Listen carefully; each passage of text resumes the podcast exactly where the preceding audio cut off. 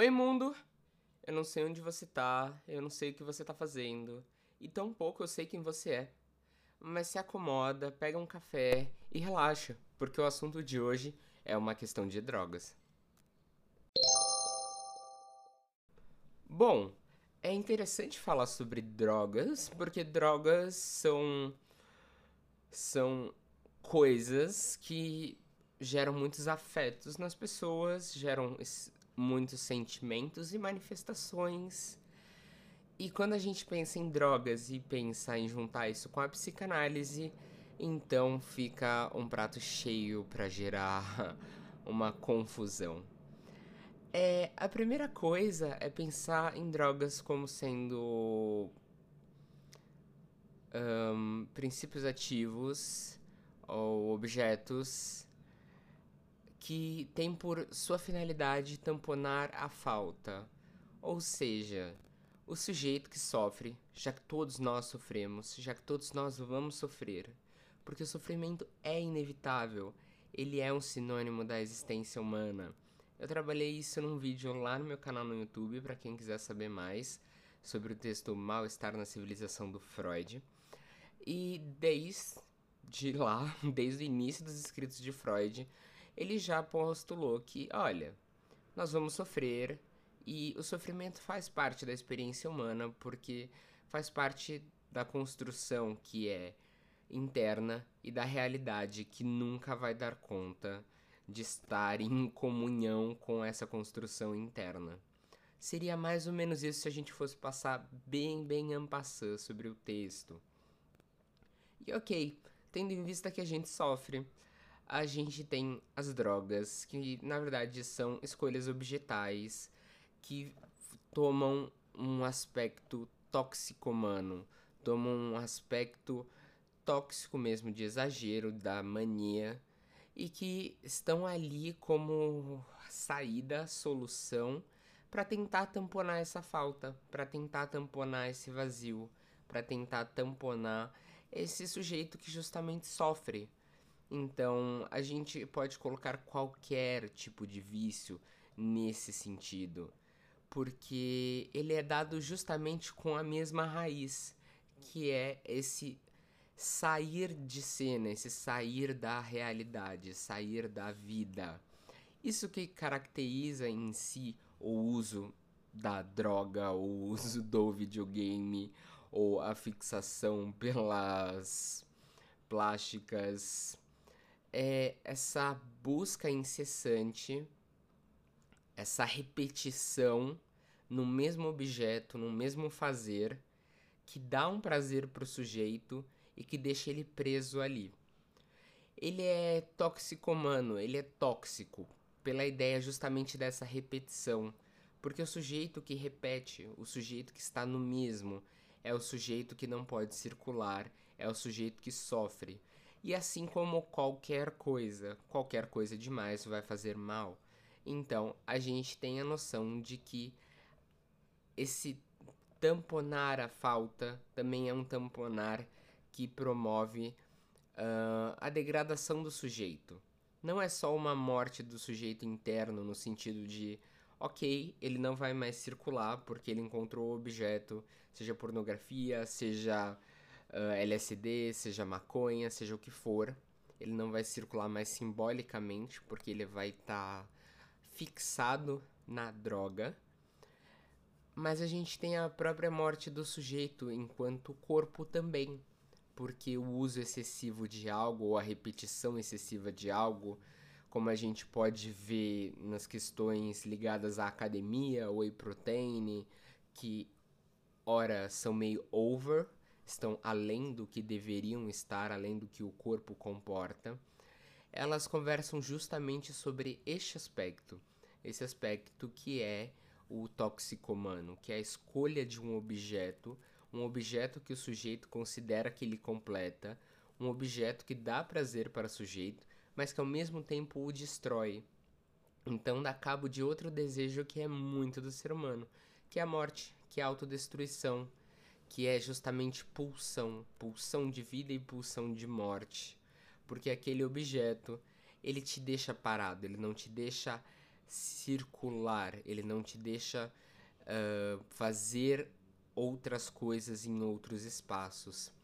Eu sei que quando a gente fala, por exemplo, de crack, fica mais fácil entender isso, porque você fica, ok, o sujeito vai ficar frustrado em um lugar e ele se afunda no vício e blá blá blá, uísca sachê.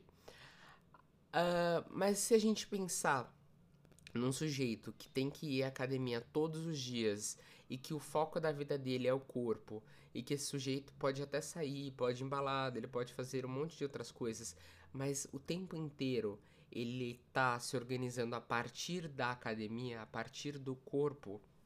Isso também é uma não circulação. É uma não circulação simbólica. Porque sim, o corpo tá andando, tá mudando de lugar, mas ele está fixado em um único objeto. Ele tem a noção de que é aquilo e somente aquilo que o define. A escolha de objetos únicos, elas são extremamente fáceis de ocorrer, porque eles causam um prazer. Ao mesmo tempo que eles destroem, eles causam uma calma. Senão não haveria essa fixação. Mas a questão é justamente poder lidar com essa castração, lidar com essa separação do objeto e poder encarar a realidade a partir do questionamento do bom, ok, mas qual é a fantasia que sustenta esse objeto? Ok, o que, que tanto essa maconha fala sobre você e fala sobre as coisas que você não quer falar? O que tanto essa droga, o que tanto esta coisa que você está fixado tem a ver com você? A escolha do objeto é extremamente pessoal, tem tudo a ver com o sujeito. Ninguém escolhe o objeto por acaso. E a gente também entra nesse questionamento quando a gente está no processo analítico. Ok, mas por que ali? Existem tantas maneiras de escapar do mundo, mas por que essa? E o sujeito vai construindo a versão dele, vai voltando, recontando, contando de novo, contando de outro jeito, até que ele possa justamente reinventar essa narrativa e tirar do real. Uma das grandes coisas é poder tirar do real, tirar o objeto do real, mas simbolizá-lo, deixar ele dentro do sujeito, de um jeito não destrutivo, mas de um jeito de, ok, eu o tenho, eu sou parte dele, eu fiz parte dele e eu me resolvi com isso. Posso ir para outra coisa, posso ir além. Quando você fixa em algo, você está na pulsão de morte, você não está na circulação. E as drogas têm muito a ver com isso. E é interessante que as drogas ainda carregam um peso moral, mas que eu pretendo trabalhar em outro, outro programa. Uh, mas, principalmente para hoje, a ideia central é, em, é entender que a maioria dos sujeitos tem uma escolha objetal que os fixa, que pode ser até o Instagram. A lógica de estar em vários lugares, mas estar pela lógica do Instagram, estar à mercê dessa rede social, estar bolando como alimentar isso. E é interessante que a gente tem a fixação que pode ser uh, algo que se encaminha para o trabalho, que se encaminha para fazer algo novo, que se encaminha para falar com as outras pessoas, que se encaminha justamente para um fazer diferente. Fazer o mesmo, mas de modo diferente. Que é um pouco da lógica de, ok, Van Gogh sempre pintou, ele tinha o traço dele, qualquer coisa que ele pintasse você reconheceria que é do Van Gogh mas ao mesmo tempo ele fazia obras diferentes. Então, essa questão de poder fazer de novo, mas fazer de outro modo, que é o que a fixação não permite, que é o que a, o que a droga não permite, que é o toxicomano não permite.